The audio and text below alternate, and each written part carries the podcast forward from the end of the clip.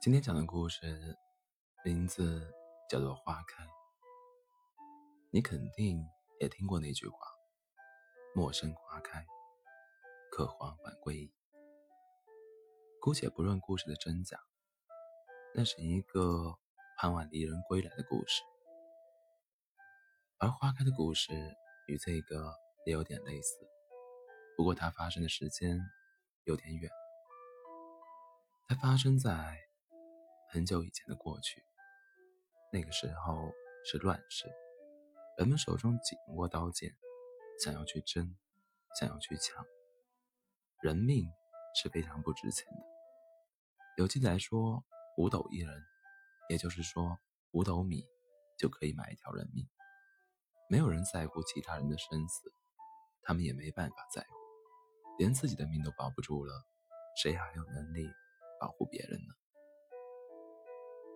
而故事的主人公就出现在这个乱世当中，他是一个读书人，手无缚鸡之力，却也寒窗十年，博取了功名，一朝看遍了长安花。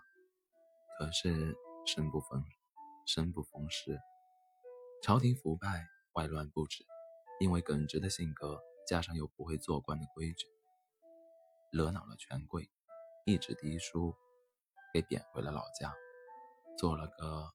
九品小官，可是他却心胸开拓，说方田十亩，风景甚好，于是安心在家读书写字。那一年，他二十三岁。古时候人大多都早婚，乱世更是如此，因为谁也不知道自己会活多久，早点生下后代，也不至于没了香火。可是年轻人却迟迟没有结婚。他说：“他在等一个人，虽然他不知道那个人是谁，可他出现了，他一定就会知道。”这么听是不是觉得像王家卫的电影？不过金城武吃了那么久的罐头也没等到。可是，在那个小官二十四岁的时候就等到了。故事说来也普通。无非是过往的车辆被劫，官吏派人营救，救下来的人里有一个秀气的姑娘。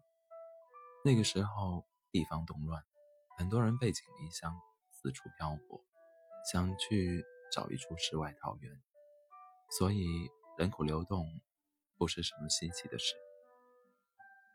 可当年，可当年轻人见到那个姑娘的时候，心里一颤，才知道他等的那个人。出现了，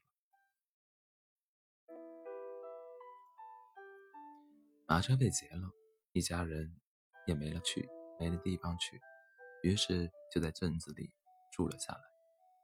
姑娘的父亲是个读书人，于是开馆授课，日子也算过得去。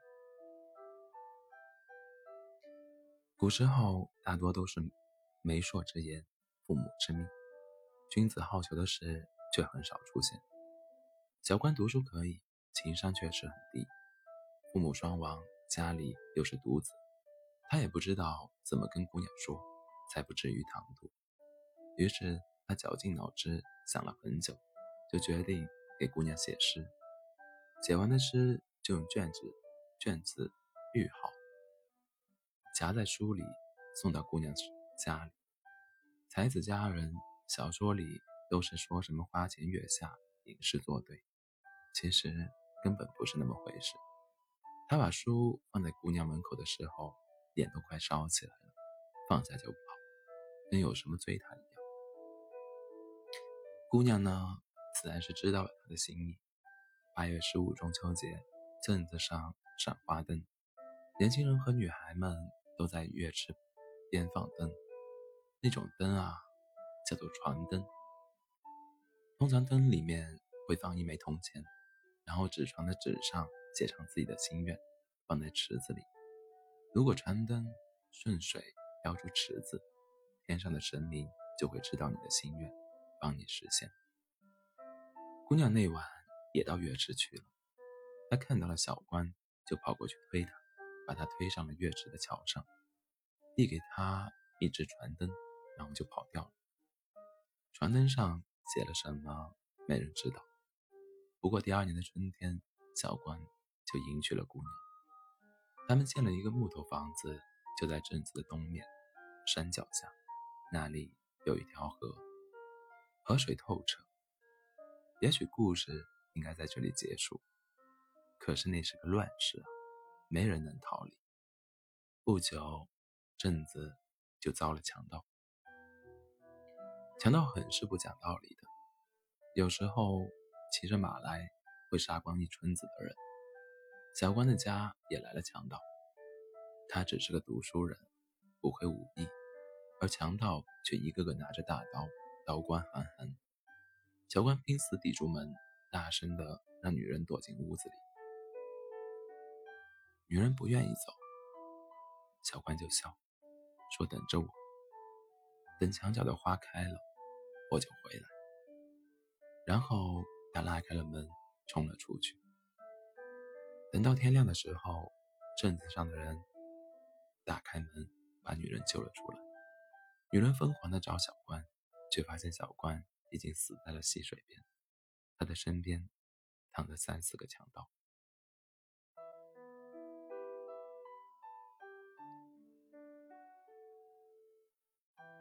强盗身上都是血，也已经死掉了很久。